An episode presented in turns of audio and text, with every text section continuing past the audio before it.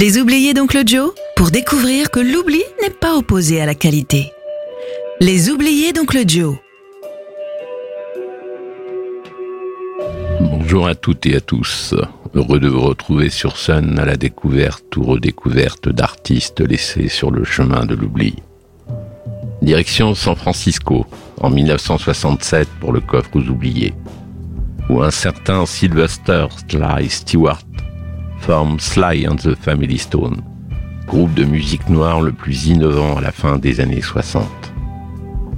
Il va permettre au rhythm and blues de franchir les frontières dans lesquelles il était confiné, en adoptant la culture et les sonorités psychédéliques propres au rock. Le groupe se sert de sa musique comme d'un outil pour faire tomber les digues raciales, sociales et délivrer ses messages politiques. En utilisant toutes les tendances musicales, le groupe donne jour à une fusion de soul, rock, rhythm and blues, funk, teinté de psychédélisme. Résultat, leurs albums sont des succès, dont certains sortis dans un contexte de désagrégation des droits civiques. Dans ces années 60-70, ils vont être parmi les artistes les plus importants du rock ceux à une époque où rares sont les artistes noirs engagés, excepté James Brown avant eux. Leur prestation exceptionnelle sur scène à Woodstock boostera la suite de leur carrière. Mais les frasques du groupe, avec les drogues et les tensions en interne, aboutira à leur séparation en janvier 1975. Le morceau que j'ai choisi est extrait du troisième album, sorti en 1968 et porte le nom de l'album Dance to the Music. En espérant que les oubliés ne le soient plus, je vous salue et vous dis à bientôt.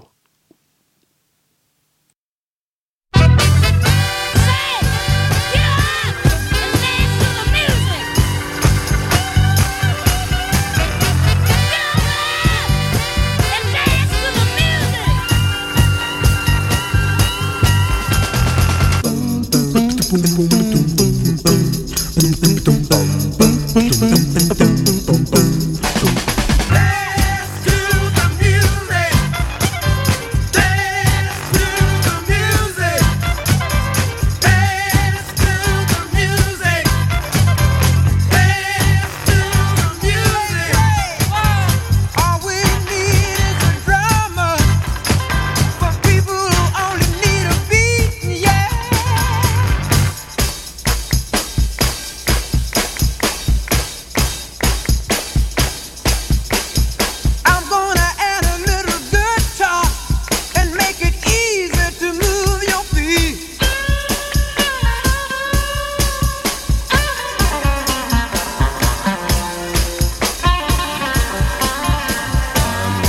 Some bottom so that the dancer just won't hide.